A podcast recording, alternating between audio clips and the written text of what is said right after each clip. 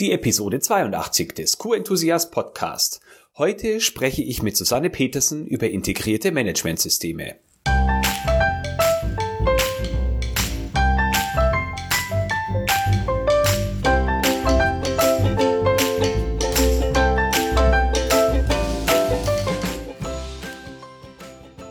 Ein enthusiastisches Hallo und willkommen zu einer neuen Podcast-Episode.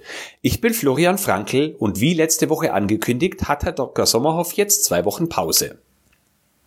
Denkst du beim Stichwort integrierte Managementsysteme auch zuerst an Bürokratie, Kontrolle und gequälte Gesichter? Susanne Petersen ist der Meinung, dass solche Systeme Regelwerke erschaffen, Routinen festschreiben und selten Freude bereiten. Sie ist außerdem der Meinung, dass in einer komplexen und sich verändernden Welt Schutz- und Sicherheitssysteme nicht starr sein dürfen. Sie hat sich den Themen Qualität, Arbeitssicherheit sowie Gesundheits- und Umweltschutz verschrieben. Sie betreibt unter susannepetersen.com einen eigenen Blog und bietet Ressourcen zu den Themen Auditierung, agile Zusammenarbeit und Führung an. Mit Susanne habe ich über integrierte Managementsysteme gesprochen und allem voran, wie man ihnen mehr Wert geben und Bürokratie verhindern kann. Freu dich jetzt auf mein Gespräch mit Susanne Petersen. Susanne, schön, dass du dir Zeit für unser Gespräch nimmst. Ja, gerne. Hallo Florian. Hallo, als Einstiegsfrage äh, habe ich vorbereitet. Man kann ja sehr viele Dinge integrieren. Integration ist ja so eines deiner Kernthemen und man kann Flüchtlinge integrieren, Software integrieren, Unternehmen integrieren. Jetzt sprichst du aber äh, vorwiegend auch zum Thema integrierte Managementsysteme und äh, der Begriff impliziert ja, man hat mehr als eines. Und da wäre jetzt schon mal meine Frage, warum sollten Unternehmen mehr als ein äh, integriertes oder mehr als ein Managementsystem betreiben? Wenn ich die ISO 9001 nehme, dann kann ich das so flexibel handhaben für jedes Unternehmen und jede Situation. Warum brauche ich mehr als eines?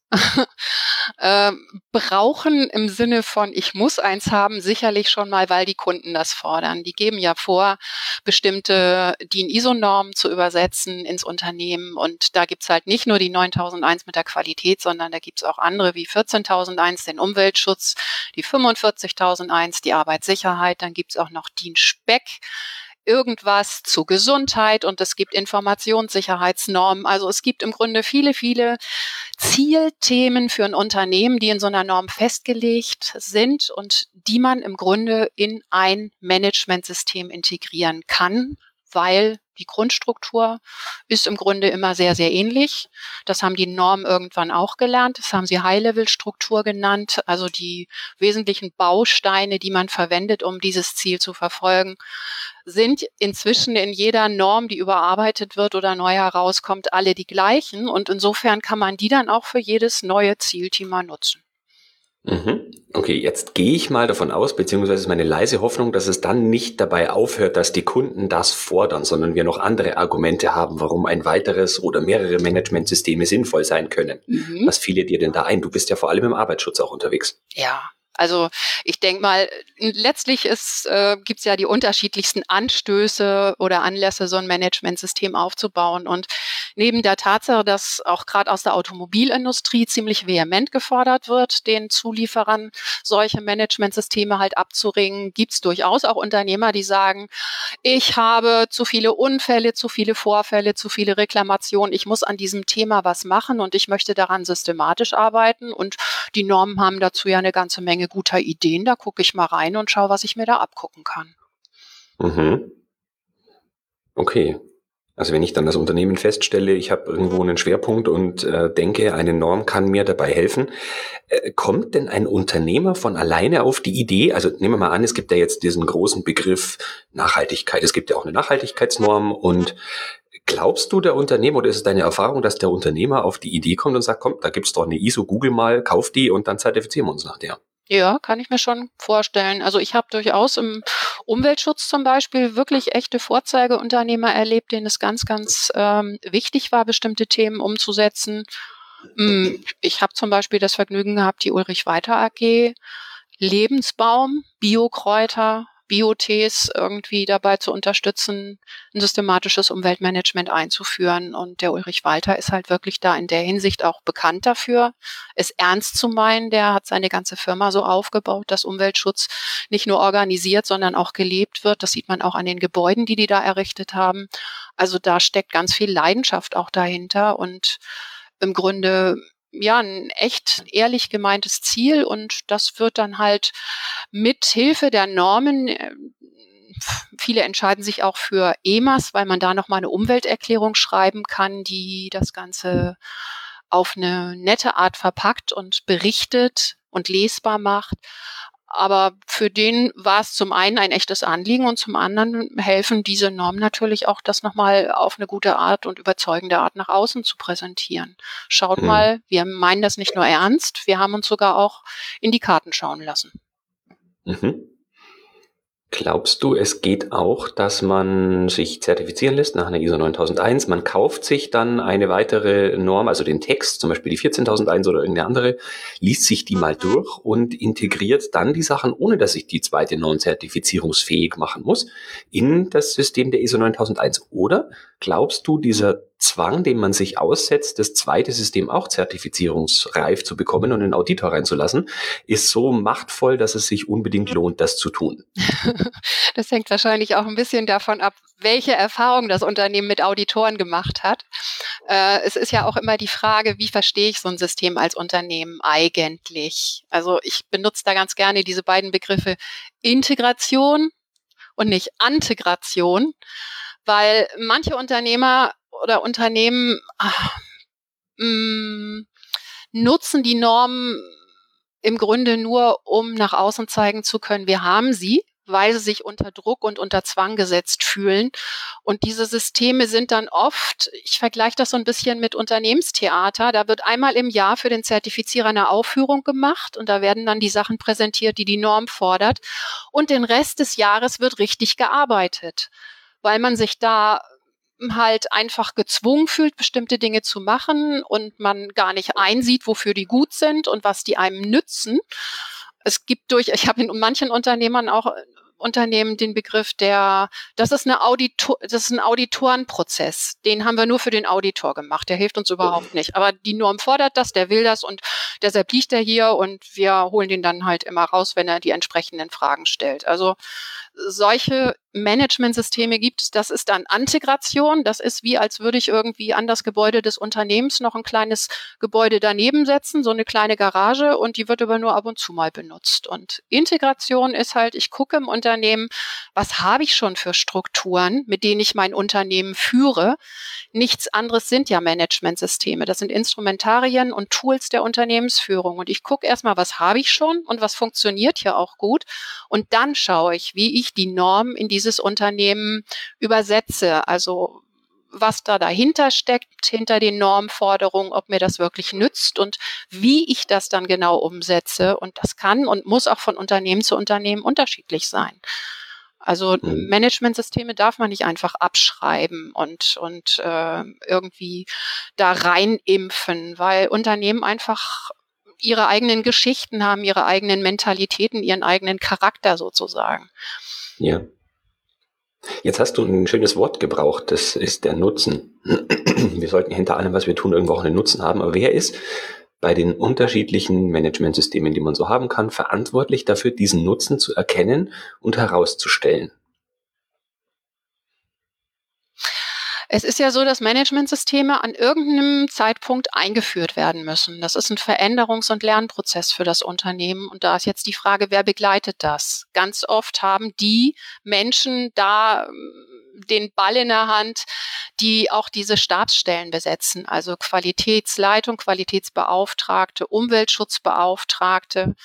Und denen wird dann quasi der Auftrag erteilt, so, du hast hier diese Stelle, dafür haben wir dich jetzt eingestellt oder dafür haben wir die Stelle geschaffen und nun mach uns mal so ein Managementsystem. Und schon an der Stelle ist ja eine ganz, ganz wichtige Frage auch an die Geschäftsleitung. Meinst du das ernst? Also darf ich jetzt wirklich was aufbauen, was im Unternehmen akzeptiert wird und funktioniert?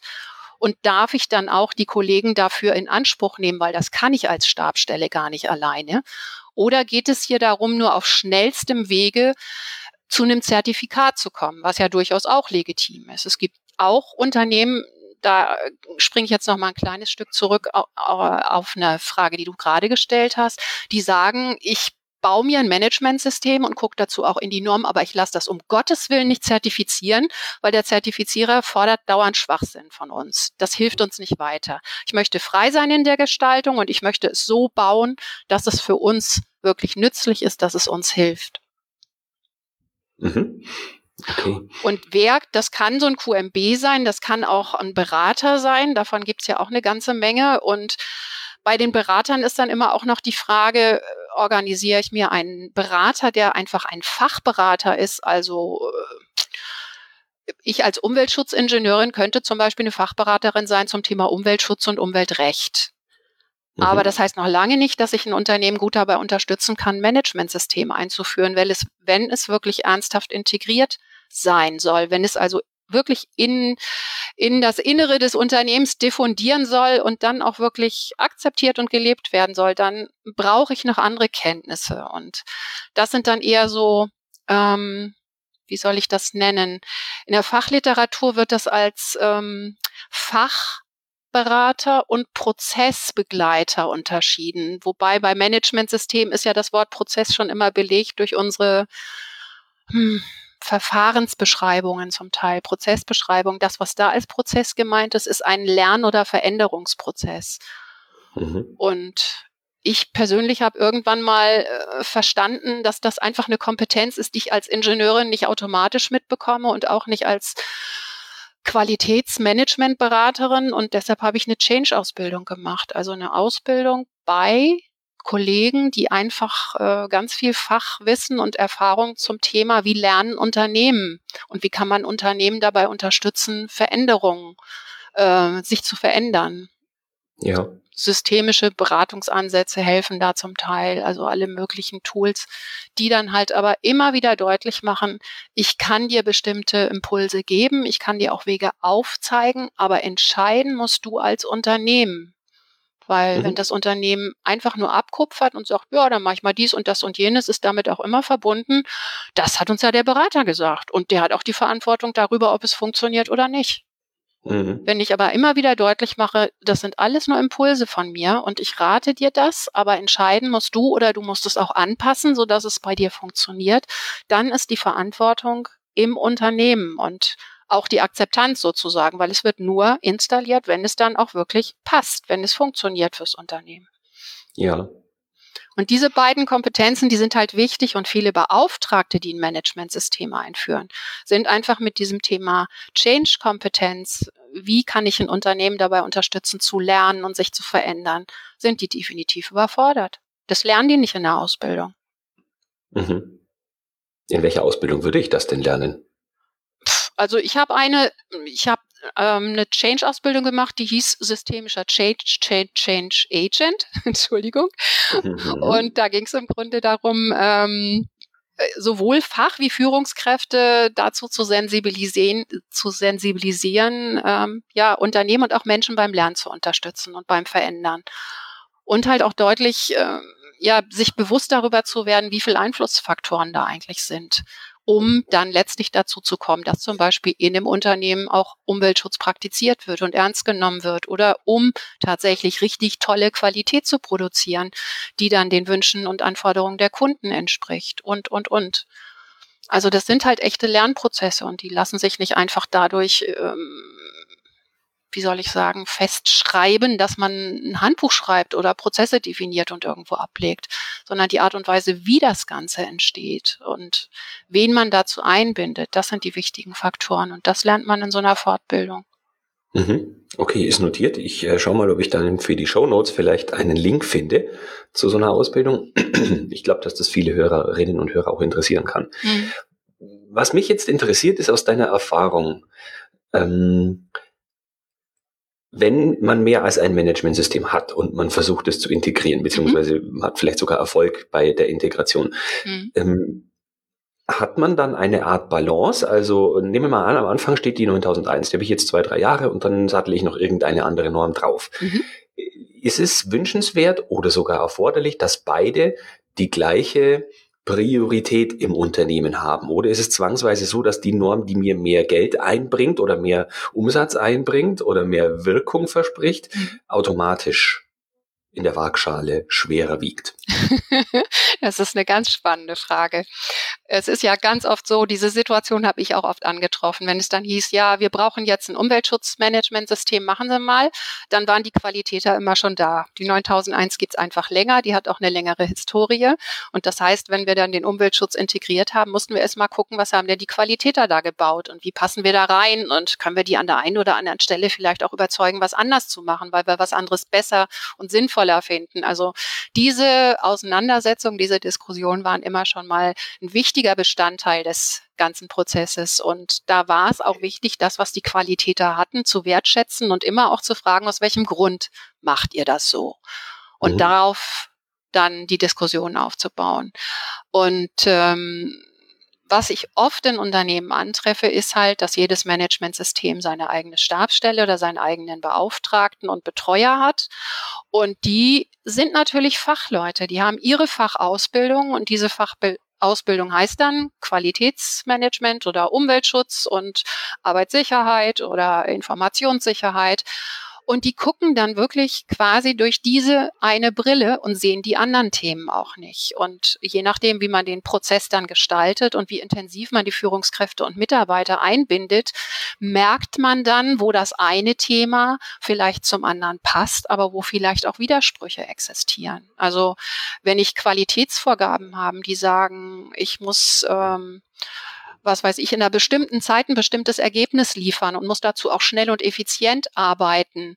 Aber aus Arbeitssicherheitssicht ist da an der Stelle im Prozess ganz besondere Vorsicht geboten und eine ganz besonders aufwendige Schutzausrüstung, die auch Zeit kostet, dann stehen diese beiden Vorgaben im Widerspruch zueinander. Und in vielen Unternehmen ist es dann so, dass dieser Widerspruch nicht wirklich auf Führungsebene diskutiert hat, sondern dass der Mitarbeiter am Ende der Delegationskette all diese Vorschriften dann sozusagen auf dem Tisch hat und zusehen muss, wie er damit klarkommt. Und dann ist es letztlich, hängt es dann auch an diesem Mitarbeiter, irgendwie einen praktikablen und sinnvollen Kompromiss zu finden. Und mhm. da an der Stelle denke ich, das ist ein ganz wichtiger Aspekt auch für die Einführung solcher Systeme, dass einfach rechtzeitig über solche Widersprüchlichkeiten diskutiert wird und auch ja. über Prioritäten. Wenn ja, ich, ich sage, da kurz einhaken, Susanne? Bitte? Äh, darf ich da kurz einhaken? Ja, gerne.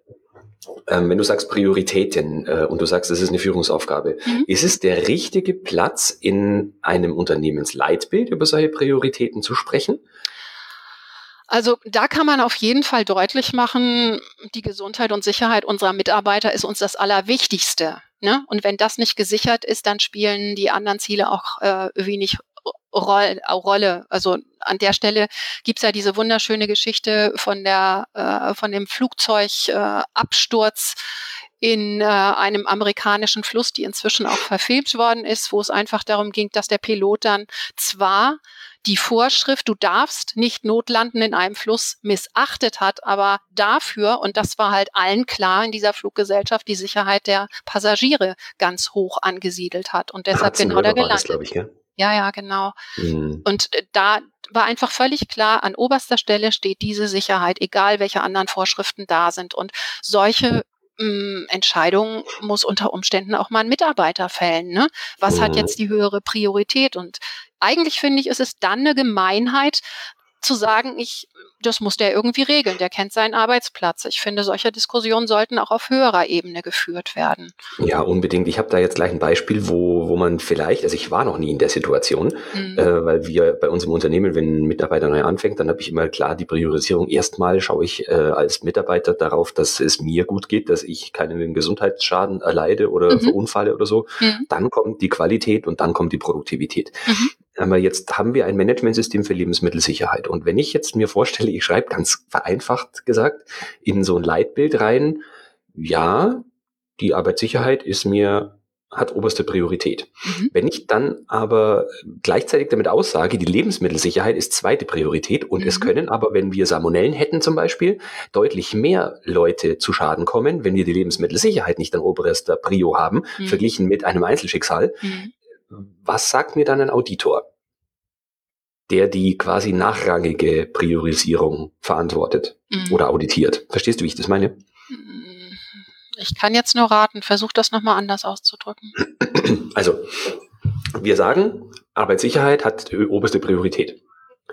Mhm. Jetzt könnte es aber mal zu einer Situation kommen, in der, äh, also zweite Priorität hat Lebensmittelsicherheit. Jetzt sind aber von der Lebensmittelsicherheit deutlich mehr Menschenleben betroffen als von mhm. der Arbeitssicherheit, wenn nur einem Menschen da jetzt irgendwie Schaden entsteht. Und mhm. wäre das dann ein, ein, ein, akzeptabler Weg für den Auditor, der die Lebensmittelsicherheit auditiert, zu sagen, Arbeitssicherheit hat für uns höchste Priorität, Lebensmittelsicherheit ist nachgelagert. Meinst du einen internen oder einen externen Auditor? Ein externer, der externe. Es kommt jetzt einmal ja. der Mensch, der äh, ja, ja. auditiert die Arbeitssicherheit und einmal ein anderer Auditor, der die Lebensmittelsicherheit sich anschaut. Ja, ja, und das ist wieder so ein tolles Thema, weil der darf das aus meiner Sicht nicht entscheiden. Der mhm. muss sagen, bitte seht zu, dass die Leute bei euch im Unternehmen, die die Entscheidung treffen und die dafür auch bezahlt werden und verantwortlich sind, darüber diskutieren und dann eine klare Linie vorgeben. Das mhm. ist deren Job. Sehr gut. Das Problem ist ja, dass in vielen Managementsystemen die externen Auditoren äh, die Aufgabe übernehmen, viele Entscheidungen zu treffen. Ich nenne das immer, äh, die, die springen in ein Führungsvakuum, weil intern solche Diskussionen nicht geführt werden oder auch nicht geführt werden wollen, weil die alle das System nicht ernst nehmen. Und weil sie dann den Raum lassen, kommen diese ganzen Entscheidungen von außen. Der Auditor hat ja immer eine gute Idee oder weiß, was woanders super gut klappt. Ja. Aber sein Job ist eigentlich anzuregen, dass diese Entscheidungen im Unternehmen gefällt werden, weil im Unternehmen werden sie letztlich auch verantwortet und bezahlt. Mhm. Das ist richtig. Ähm, mich interessiert jetzt, welche drei Fehler entdeckst du am häufigsten, wenn es um die Integration verschiedener Managementsysteme geht? Also was passiert dir häufig, mhm. wo Leute einfach einen Fehler machen in der Integration? Okay. Ähm, ein ganz wichtiger Aspekt und äh, den versuche ich dann wenn ich mit Menschen zusammenzuarbeite, immer über ein einfaches Modell darzustellen, ist, ich muss mir überhaupt, wenn ich was integriere oder wenn ich ein neues Thema im Unternehmen einführen will, klar machen, wie funktionieren wir? Welche Faktoren spielen zusammen und wirken letztlich dann auf den Mitarbeiter am Ende der Kette, der dann so oder so sich verhält? Ne? Im Sinne der Qualität oder irgendwie anders. Und in Managementsystemen ist über viele Jahre das dokumentierte Verfahren oder der dokumentierte Prozess sozusagen das Werkzeug der Wahl gewesen. Ich schreibe etwas auf. Wenn ich es geschickt mache, habe ich vorher mit den ausführenden Mitarbeitern und Führungskräften darüber diskutiert, was ist der beste Weg und worauf muss ich auch achten. Wo gibt es vielleicht auch Widersprüche, die ich von vornherein dann berücksichtigen kann. Aber es heißt dann, ich schreibe das auf und damit muss es jetzt eigentlich funktionieren. Und da gibt es zwei wichtige Komponenten, die da an der Stelle nicht berücksichtigt werden, die inzwischen auch in der ISO 9001 gelandet sind als interner Kontext oder Kultur. Es gibt ja neben den vielen aufgeschriebenen Gesetzen auch die vielen ungeschriebenen Gesetze, die ganz, mhm. ganz wichtig sind für das Unternehmen und wo die Mitarbeiter auch genau wissen, wie funktioniert das bei uns, was dürfen wir, was dürfen wir nicht und wie denken wir über bestimmte Themen. Und mhm. es könnte zum Beispiel sein, dass ein Unternehmen denkt, okay, wir schreiben das mal auf, das ist so für einen externen Zertifizierer, damit wir das Zertifikat kriegen. Aber ernst nehmen tun wir das nicht, weil das haben wir ja eigentlich nicht selbst erfunden. Und das hilft uns eigentlich auch nicht weiter. Ne? Oder ernst nehmen tun wir es nur einmal im Jahr, wenn er uns fragt. Das ist ein ungeschriebenes Gesetz, das dort deutlich macht, wie gehen wir mit diesen Prozessen um. Ja. Und ähm, das ist so ein ganz wichtiger Aspekt. Also bei dem Aufbau solcher Systeme oder wenn ich ein neues Thema im Unternehmen einführe und lernen will, immer wieder zu gucken, was läuft denn in den Köpfen der Leute und was für Denk- und Verhaltensmuster sind da, die im Zweifel dann das, was ich jetzt hier definiere als, als erwünschtes er Verfahren, die das konterkarieren oder unwirksam machen. Mhm zum Beispiel. Und der andere okay. Punkt ist, dass ganz selten oder ganz oft auch nicht berücksichtigt wird. Ich kann zwar sowas richtig schön auch mit allen gemeinsam aufschreiben und vereinbaren. Das machen wir jetzt in Zukunft so. Also so wirklich mit bestem Wissen und Gewissen und auch ernst gemeint, aber dann nicht mehr drauf gucken. Und das ist die äh, für mich absolut wichtige Rolle der Führungskräfte, denn deren Job ist ja, in ihrem eigenen Bereich Organisationsstrukturen nicht nur zum Laufen zu, zu bringen, sondern auch zu erhalten. Und eine Führungskraft ist eine wie soll ich sagen, ein Mensch, der in dem Bereich dann auch akzeptiert wird als Vorbild und als jemand, der deutlich macht, was ist wichtig und was nicht. Und wenn die Führungskraft nicht darauf achtet, dass diese äh, dieser Prozess eingehalten wird und eher so signalisiert, ach, das ist mir egal oder das machen wir, wenn wir Zeit haben, dann ist auch sehr gut nachvollziehbar, dass die Mitarbeiter das nicht ernst nehmen. Mhm. Also so ein Schriftstück ist immer nur so gut wie die Führungskraft, die immer wieder in der Praxis deutlich macht, das ist ernst gemeint. Das Stimmt, wollen wir genau so ja. auch machen. Und wenn es aus ja. irgendeinem Grund nicht geht, dann sag mir das bitte und dann ändern wir es. Mhm. Das ist das Zusammenspiel zwischen direkter und indirekter Führung. Diese ganzen Dokumente sind ja eigentlich dazu da, eine Führungskraft zu entlassen. Die kann nicht immer vor Ort sein und immer dezidierte Anweisungen machen.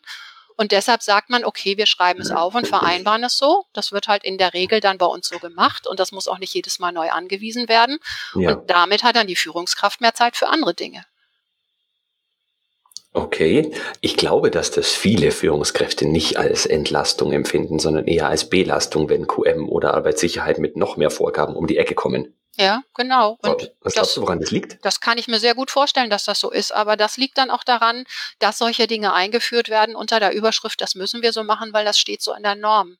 Statt daraus wirklich einen echten Lernprozess zu machen und sich zu fragen, was meint die Norm damit? Warum gibt sie diesen Tipp?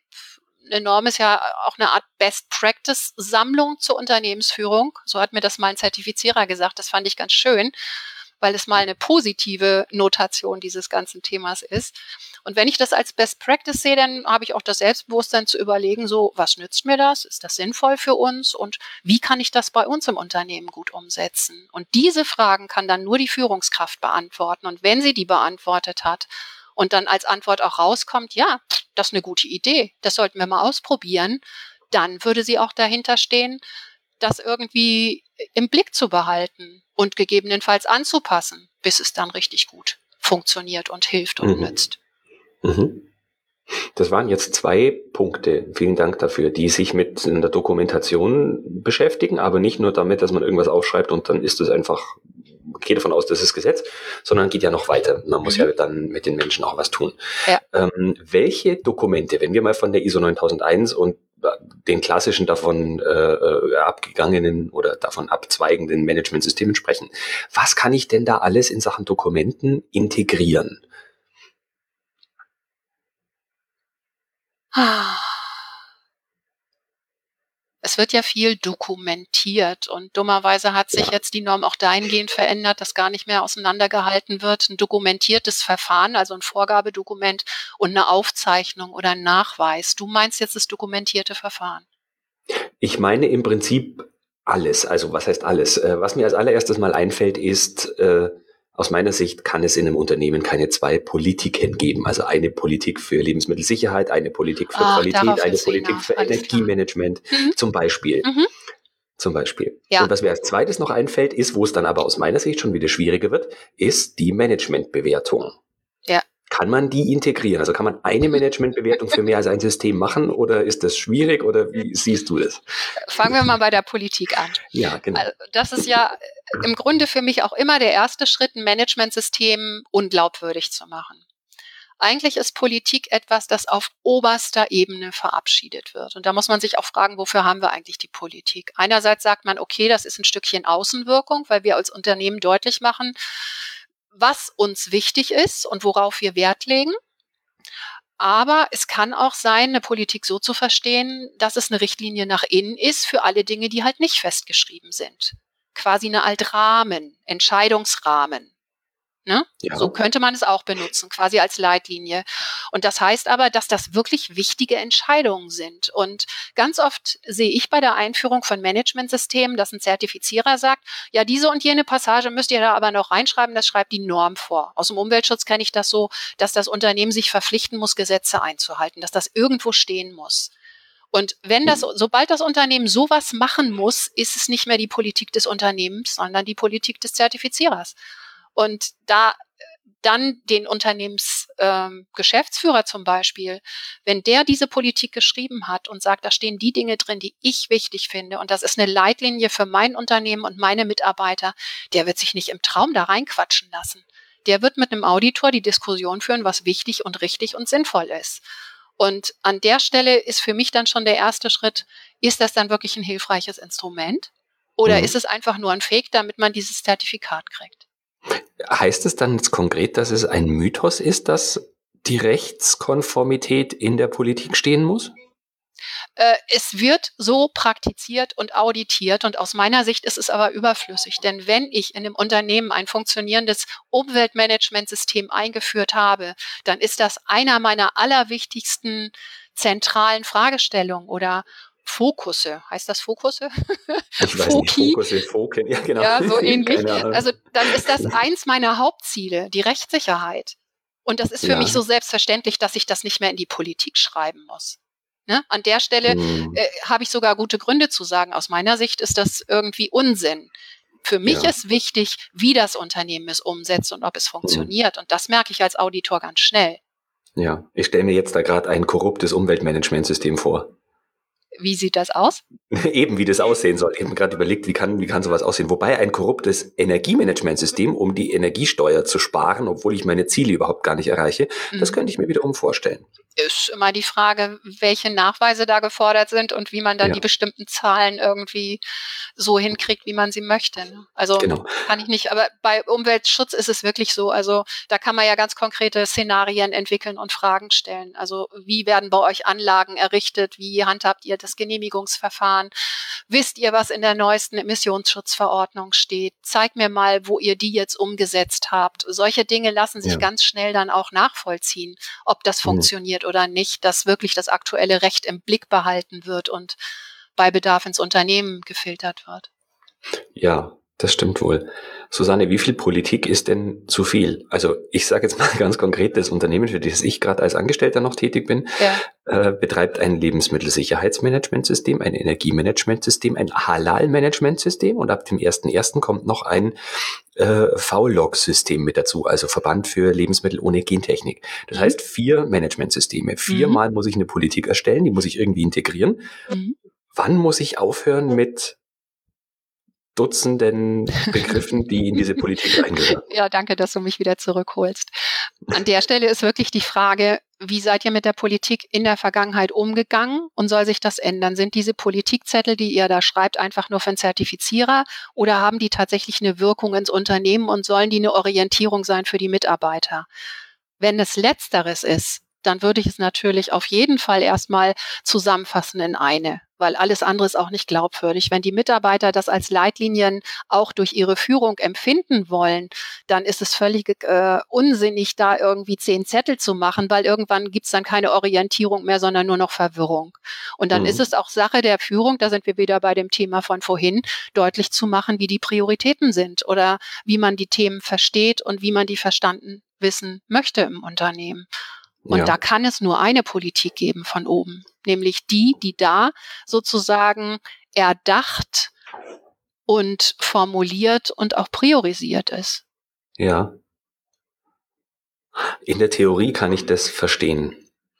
In der Praxis fällt mir das im Moment so ein bisschen schwer, mich da hineinzuversetzen. Ich versuche mich das, mir das gerade zu überlegen aus Perspektive des externen Auditors sowie als der Beauftragte im Unternehmen. Also ich nehme ja. mal nochmal als Beispiel, du bist jetzt sicher nicht die Expertin für ein Halal-Management-System, aber mhm. wenn ich jetzt vergleiche äh, die Umwelt und das Energiemanagement und die mhm. Lebensmittelsicherheit und die mhm. Arbeitssicherheit, die sind mhm. uns allen, vielleicht auch nur, weil wir in Deutschland sitzen, deutlich wichtiger als der Schutz oder als das Thema Halal, also dass ein, ein religiöser Standard äh, befriedigt wird, in Anführungsstrichen. Mhm. Aber ich stelle es mir schwer vor, dem Auditor, dem islamischen Auditor zu erklären, warum jetzt sein System als letztes drankommt. Kannst du mir noch mal kurz genauer erklären, was das ist? Ich kenne das nicht. Ähm, das sind also Halal ist quasi, äh, wie soll man sagen, eine Art äh, Vorgabe für ähm, Lebensmittel, für tierische Erzeugnisse, welche tierischen Erzeugnisse im Islam konsumiert werden dürfen und welche nicht. Ja, okay. Genau. Mhm. Äh, also es geht, es konkurrieren jetzt hier quasi die Arbeitssicherheit und Lebensmittelsicherheit und die Qualität an sich mhm. mit religiösen Vorgaben, die wissenschaftlich schon fundiert sind, mhm. aber wo das Unternehmen klar sagt äh, oder wo, wo ich, ich auch sage, mir ist alles andere erstmal wichtiger als das. Mhm. Wie erkläre ich das einem Auditor? Mhm. Ich denke, das ist gar nicht dein Job, dem das zu erklären. Der, Audit der Auditor muss verstehen, dass ein Unternehmen bei allen Zertifizierungen und allen Themen, die es verfolgt, gleichzeitig auch wirtschaftlich agieren muss und versuchen muss, diese Themen alle unter einen Hut zu bringen und gute Kompromisse zu finden. Aber das ist halt auch eine Sichtweise, die unter Auditoren nicht besonders verbreitet ist und wo ihnen auch die Grundausbildung fehlt. Hm. Also das so sehen zu können. Ne? Die gucken alle durch ihre eigene Brille und sehen nicht, dass es im Zweifel fürs Unternehmen eine Unmöglichkeit ist, bestimmte Dinge so konsequent umzusetzen, wie sie es wollen, oder dass sie sich dann große Probleme äh, rein organisieren, wenn sie bestimmte Dinge halt auf diese einäugige Art und Weise umsetzen das Problem hast du ja auch, wenn du bestimmte neue Prozesse einführen möchtest und dann nicht mit den Mitarbeitern diskutierst und die dann am Ende sagen, ey, das ist Schwachsinn oder ich habe ja eine Vorgabe, die muss ich erfüllen. Das kann ich dann nicht mehr, wenn ich das so mache, wie du das jetzt von mir erwartest. Mhm. Ne? und die Auditoren sind genau wie die internen Stabsstellen und Fachkräfte auch halt in ihrem Feld ganz, ganz ähm, belesen und, und qualifiziert aber sie müssen halt auch lernen, über den Tellerrand zu gucken. Und an der Stelle ist es dann wichtig, dass die Leute im Unternehmen die Diskussion führen, die auch die Verantwortung und die Macht haben. Jetzt stelle ich mir äußerst schwer vor, äh, einen Auditor von diesem Argument zu überzeugen. Auditor, du musst verstehen das. Äh, letzt, für den ist überzeugend, äh, dass ihr begriffen habt, worauf es ihm ankommt, ne? Ja. das Ziel. Ja. Und dass ihr ihm darstellen könnt, dass ihr das so gut es geht und so konsequent es geht auch verfolgt. Mhm. Weil es geht ja auch in einem Audit und einem externen Auditor kann es nicht darum gehen, eine Norm Wort für Wort im Unternehmen umzusetzen, sondern es geht um die Ziele und um mhm. die Zielerreichung. Und der Weg dahin, den müsst ihr selbst bestimmen können. Aber wenn ihr das Ziel erreicht, dann darf der doch auch froh sein darüber. Ja, stimmt. Also ja, es geht um das Ergebnis, klarer, nicht um den Weg. Und wenn ihr darstellen könnt, dass ihr diesen Weg so gestaltet habt, dass ihr das Ergebnis bestmöglich umsetzt und ihm auch beschreibt, wie die Rahmenbedingungen sind, dann bin ich davon überzeugt, dass er auch Verständnis entwickeln kann. Mhm. Ja, jetzt verstehe ich das deutlich besser, danke. Mhm. Ähm, weil ich gefragt habe, sind wir ein bisschen abgeschweift. Äh, wir waren bei der Politik, nee, das, das passt alles wunderbar. Und jetzt interessiert mich aber, wie mache ich das mit, einem, mit einer Managementbewertung? Ja, die Review. Unterschiedlichen mhm. Systemen. Und dein Ansatz ist wieder, ich habe jetzt für jedes einzelne System ein, eine einzelne eigene Managementbewertung und im Zweifel dann auch einen eigenen, ein eigenes Papier dazu, umfassenden Bericht oder Zusammenfassung, wie auch immer. Ja, ja, genau. Ein eigenes ja. Meeting, äh, in dem die Geschäftsleitung mit den Beauftragten spricht und die Wirksamkeit des jeweiligen Management Managementsystems bewertet. Ja, okay, gut, dann sind wir jetzt weg von dem Thema Dokumente auf jeden Fall. Gut, es gibt, glaube ich, viele Unternehmen, die die Managementbewertung nur deswegen machen, weil sie angeblich zu dokumentieren ist und es dann ein Dokument, das heißt Managementbewertung geben muss. Genau, ja, ja. Das ist halt dann auch die, wieder, äh, will ich den Zertifizierer zufriedenstellen oder will ich bei mir was installieren, was uns wirklich hilft, was der Geschäftsführung einen Überblick gibt, was sie an bestimmten Entscheidungen, die wirklich wichtig sind, auch beteiligt oder wo auf oberster Ebene auch eine wirkliche Diskussion geführt wird, wo verschiedene Experten dann zusammentragen. Und wenn ich will, dass das halt wirklich eine Lern- und Diskussions- und Informationsveranstaltung wird, dann schreibe ich mit Sicherheit nicht einfach einen Bericht, der eine Unterschrift kriegt, sondern dann gucke ich erstmal, wo in welchen Besprechungsrunden werden so wesentliche Themen ausgetauscht. Wird also geschaut, wie sind die Ergebnisse, wie können wir die bewerten, müssen wir gegensteuern, auch mit Hilfe der obersten Ebene oder nicht.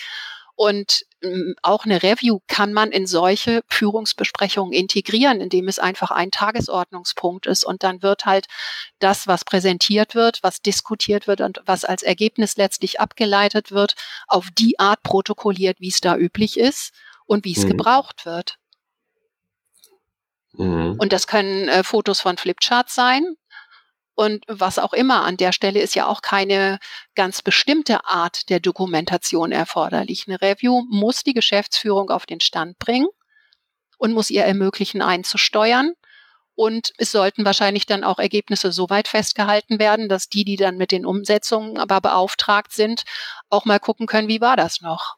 Aber es sind ja keine Standards da gegeben. Also, dass in einem Review ja. ein zehnseitiger Bericht sein muss oder dass es eine, eine, Tabelle mit fünf Spalten gibt oder so, sondern wichtig ist, dass es hilft an der Stelle. Mhm. Mhm.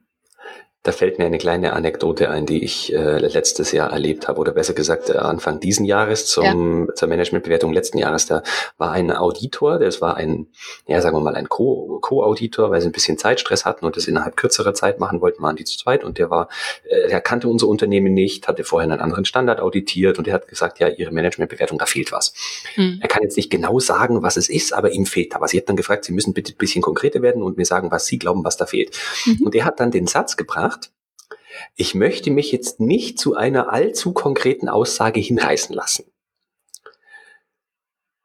Sein Kollege hat ihn dann davon überzeugt, dass das Management Review, so wie wir das hatten, total in Ordnung ist und mhm. dass da nichts davon irgendwie als Abweichung steht. Mhm. Aber wenn ich dich jetzt richtig verstehe, sowohl was die Politik als auch die Managementbewertung betrifft, ich beschreibe es mal ganz einfach, entmachtet das ein Stück weit die externen Auditoren, wenn ich als Unternehmen verstanden habe, was mir das Ganze bringen soll und diesen Rahmen für mich ausschöpfe, dann haben die gar nicht die Möglichkeit, mir zu sagen, das muss eine PowerPoint sein, das muss zehn Seiten betragen, das muss einen separaten Termin gegeben haben und da müssen die und jene Personen da drin sein. Und ich brauche diese und jene Kennzahl da drin.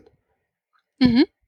Also mhm. entmachten ist jetzt ein Wort, das darauf basiert, dass jemand wirklich Druck ausüben kann. Und natürlich verstehen die ihren Job so, dass sie im Unternehmen überprüfen, sind die Normen vernünftig umgesetzt oder nicht. Aber letztlich muss es ihnen ja auch darum gehen, die Ziele zu erreichen. Also wirklich in Richtung Qualität zu arbeiten oder in Richtung funktionierendem Umweltschutz. Und darauf mehr den Blick zu haben und dann die Verantwortung auch im Unternehmen zu lassen. Denn das Unternehmen kann am besten beurteilen, was äh, bei sich funktioniert und wie Dinge organisiert werden müssen, damit sie dann auch klappen und zu guten Ergebnissen führen. Das kann ja. kein Externer, bloß weil er vielleicht ein paar andere Unternehmen kennt. Und der weiß auch nicht, was in dem Unternehmen an Umfang zum Beispiel von Vorgabedokumenten gefordert ist, woran die gewöhnt sind, woran die sich gerne festhalten, wie groß das Sicherheitsbewusstsein da auch ist. Es gibt Unternehmen, da wollen die einfach nur ein kleines Bild, eine Grafik und sind total zufrieden, sagen, das hilft mir sehr viel weiter. Und in anderen Unternehmen sind dreiseitige Texte der Standard, weil sie sagen, okay, damit arbeiten wir auch neue Leute ein. Das ist ein ganz wesentlicher Baustein dazu. Also mhm. schon allein da muss man immer im Unternehmen, im System, das ist die Systemdenke, die ich vorhin für die Change-Ausbildung auch angesprochen habe. Das muss man im System beurteilen, weil nur mhm. das System mit all seinen Elementen äh, da ist so die Fantasie, ein Unternehmen ist ein soziales System und Systeme, die äh, erhalten sich aufrecht sozusagen und die sorgen dafür, dass sie auf irgendeine Art und Weise gut funktionieren. Aber es sind halt viele verschiedene Elemente, die da zusammenspielen und die wirksam werden und die kann ein Externer gar nicht beurteilen. Das wurde mhm. mir auch schnell dann deutlich gemacht als externe Beraterin. Ich kann das System stören, ich kann es verunsichern, ich kann Impulse geben, aber das System verändert sich nur von innen. Also es muss innen begriffen werden, das bringt mir was oder das ähm, macht Schmerzen weg, die ich habe, das senkt einen Problemdruck, den ich habe oder das führt mich näher an mein Ziel. Und wenn dieser Entschluss, diese Entscheidung im Unternehmen gefällt ist, dann ist auch die Bereitschaft da, sich zu verändern. Aber nur dann. Und das kann man von außen gar nicht. Das stimmt. Jetzt waren da zwei unglaublich interessante Wörter drin. Das eine ist Ziel und das andere war, dass sich nur dann was verändert, wenn das von innen herauskommt. Mhm. Ähm, ich habe das teilweise anders wahrgenommen. Also oft kommen die Auditoren nicht und haben das Ziel, das Managementsystem zu verbessern oder die Umwelt äh, äh, zu verbessern oder mhm. die Arbeitssicherheit. Vielleicht in diesen speziellen Themen schon, weil die Auditoren auch eine gewisse fachliche Leidenschaft mit reinbringen. Mhm. Aber oft stelle ich fest, dass Auditoren einfach nur ihren Stempel aufdrücken wollen. Die haben in einem anderen Unternehmen was gesehen, was sie total klasse finden mhm. mhm. und die denken, dass sie damit jedes andere Unternehmen jetzt auch befruchten müssen. Und die Beauftragten denken, dass sie nur so aus der Nummer rauskommen, indem sie das umsetzen, was der Auditor will. Egal ja. wie sinnvoll oder unsinnig das dann das ist. Das Muster kommt mir sehr bekannt vor. das beruhigt mich jetzt. Ich habe schon gedacht, ich lebe in einer Blase, in der das komplett anders ist. nein, nein, das ist äh, kein Einzelfall und es ist auch legitim zum Teil. Wenn dieser Beauftragte nicht die Unterstützung der Geschäftsführung hat, dann ist das der einzige Weg, wie er sozusagen dieses System aufrechterhalten kann. Weil er hat die Macht nicht. Er hat die Befugnis nicht, Entscheidungen zu fällen. Allein von der hierarchischen Grundkonstruktion sozusagen des Unternehmens. Das muss man ja auch immer berücksichtigen. Ist es die Befugnis oder ist es manchmal auch einfach das Rückgrat, das diesem Beauftragten fehlt? Kann beides sein. Aber letztlich ist es ja auch so, oft ist es so, dass die Beauftragten auch nicht wirklich eng mit der Geschäftsführung zusammenarbeiten, obwohl diese Stablinienkonstruktion genauso ist. Der eine ist der Fachmensch, der die Unternehmensführung dabei unterstützt, dieses Thema ins Unternehmen zu bringen und zu installieren. Ja. Und dazu wiederum braucht es aber die Befugnis und Macht oder die, ja, die entsprechende hierarchische Stellung. Und viele Beauftragte agieren auf einer einsamen Insel und versuchen sich dann mit lateraler Führung und ganz viel Überzeugungskraft Verbündete zu schaffen, aber nutzen die eigentlichen Machtstrukturen des Unternehmens gar nicht. Also die mhm. Aufbauorganisation. Ja. Ne, die gibt es ja und die ist ja aus gutem Grund errichtet auch. Mhm. Das ist ja auch eigentlich, da, da trifft auch das Wort Integration zu. Das hat Ganz ja nichts genau. mit unterschiedlichen Managementsystemen zu tun, sondern alleine dieses einzige Managementsystem, das eine Firma vielleicht hat, in die Unternehmenswirklichkeit zu integrieren. Ja, und die ist bestimmt durch diese Macht- und Entscheidungsstrukturen. Wer darf bei uns Entscheidungen fällen? Wer muss es auch? Wer verantwortet das? Da kommt jetzt, kommt jetzt diese rechtliche Schiene auch mit rein. Also das Thema Organisationspflichten, was im Umweltschutz und in der Arbeitssicherheit eine ganz wichtige Säule der Managementsysteme ist. Oft ja. wird Unternehmen erst durch so ein Managementsystem klar, dass die Führungskräfte da an der Stelle eine echte Verpflichtung haben. Ne? Mhm. Dass diese Pflichten, die das Gesetz definiert, quasi sauber von oben nach unten durchdelegiert müß, werden müssen und dass das im Zweifel auch mal nachgewiesen werden muss, wenn was passiert. Mhm. Und dass Führungskräfte da im Zweifel dann auch zur Verantwortung gezogen werden. Das ist ganz oft so ein Bewusstwerdeprozess, wenn man Managementsysteme einführt. Ja, kann ich mir vorstellen. Ich war Gott sei Dank noch nie in dieser Situation, aber mhm. Vorstellen kann ich mir das. Mhm. Ich würde mhm. gerne noch eine Ergänzung machen, weil mir dieses Thema ja. auch sehr, sehr wichtig erscheint. Wir haben gerade gesagt, so das ist das Rückgrat des Unternehmens, diese Machtstruktur, ne? die verschiedenen Hierarchieebenen und die Weisungslinien, die es gibt. Das mhm. ist gerade auch ein Thema, was die äh, Diskussion um die neuen Organisationsstrukturen in der agilen Welt ganz, ganz spannend macht, weil da kann man es halt nicht mehr so einfach so implementieren. Ne? Wir machen mal eine Stabsstelle und die ist der Geschäftsführung unterstellt und dann haben wir verschiedene Sparten und Linien und da wird das dann runterdelegiert.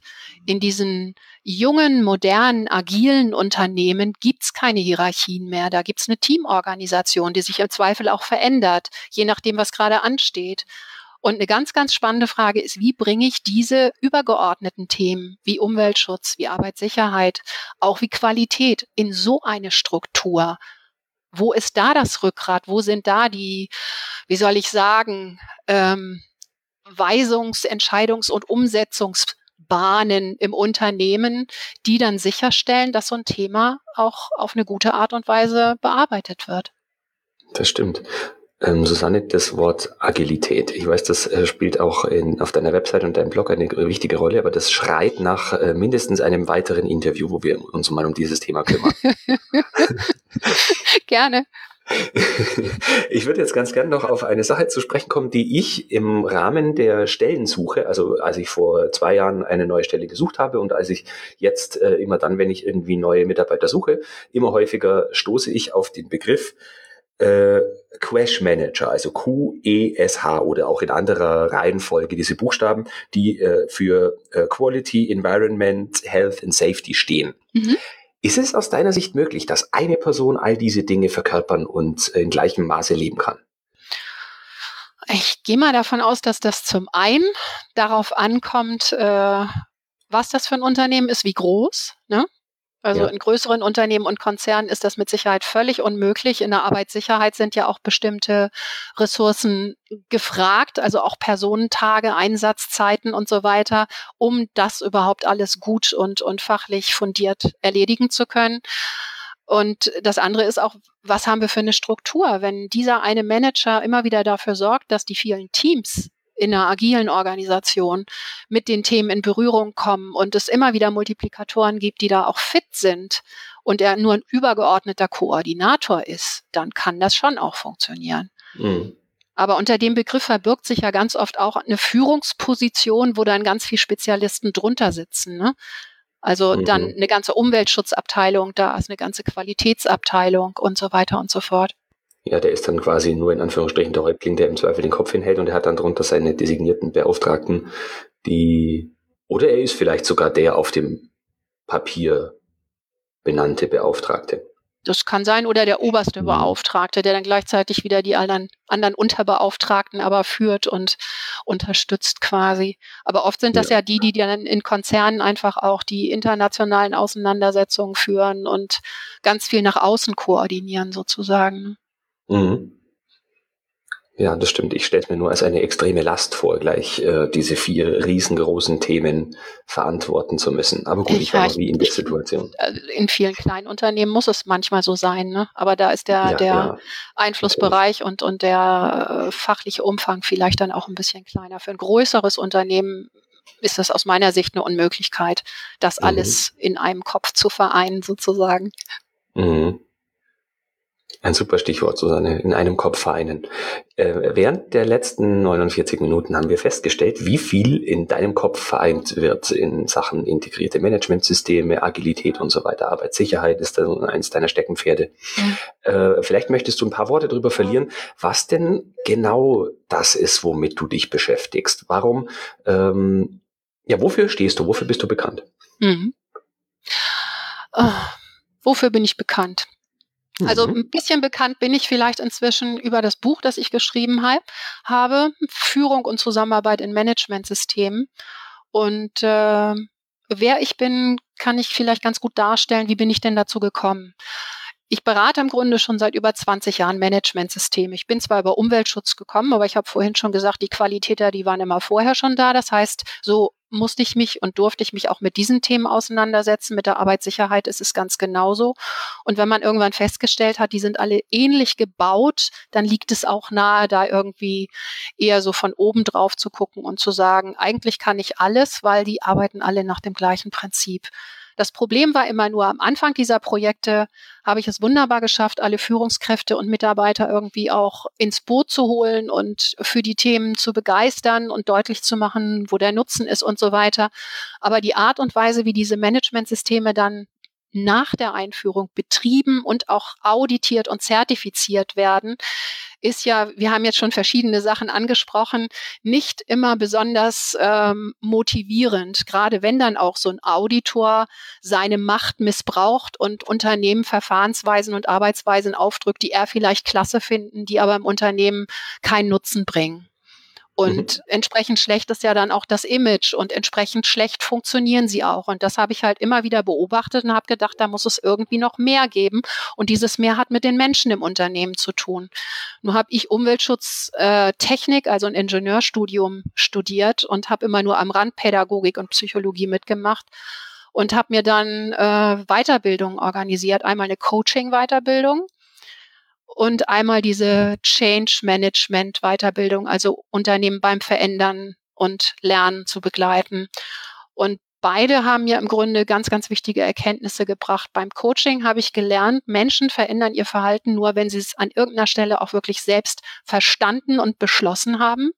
Das heißt, ich als Coach kann viele gute Ratschläge haben, aber wenn ich gut arbeite, dann begleite ich die Menschen einfach dabei, das für sich gut zu durchdenken, und dann auch selbst zu entscheiden. Das heißt, ich äh, moderiere quasi einen Denkprozess, aber ich gebe keine Ratschläge in dem Sinne.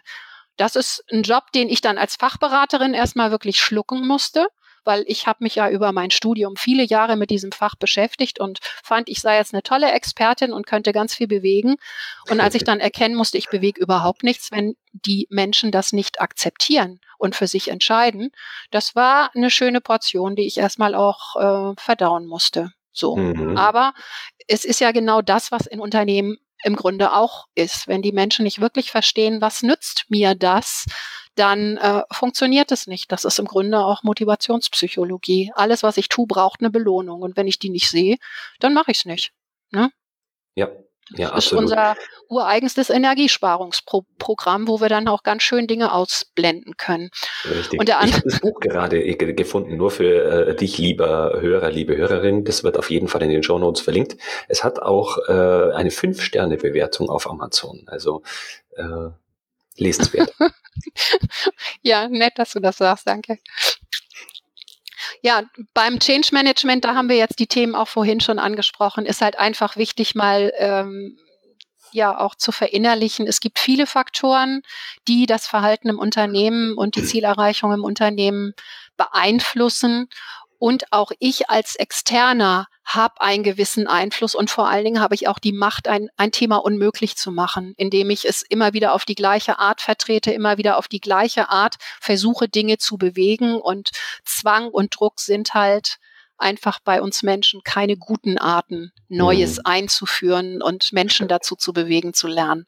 Genau, dieser Effekt, den du gerade beschrieben hast, von wegen unmöglich machen, ist, glaube ich, auch der Effekt, warum Qualitätsmanagement allgemein in manchen Branchen und Unternehmen einfach ein, ein, ein ja, fast schon ein Schimpfwort ist. Hm. Ja. Habe ich genau. festgestellt. Hm. Ich mache jetzt den Sack nochmal zu. Diese beiden Ach. Ausbildungen ja. haben mich im Grunde ganz arg geprägt und inzwischen ist es wirklich so, dass ich gerne mit Unternehmen arbeite, die lernen wollen und die was ernsthaft verfolgen wollen und gerne Menschen auch dabei unterstütze, das dann in ihrem Unternehmen zu tun also im Rahmen von Coaching oder auch Beratungsprozessen, wo ich dann fachlich Impulse gebe, aber wo ich auch immer wieder deutlich mache, ich bin irgendwann weg und ihr müsst es dann akzeptiert haben und tatsächlich machen. Mhm. Okay, jetzt, äh, wenn ich als Hörer den Eindruck habe, dass äh, Susanne Petersen nicht nur theoretisch, sondern auch praktisch absolut das ist, was ich brauche, wo findet man dich? Was sind die Kontaktmöglichkeiten?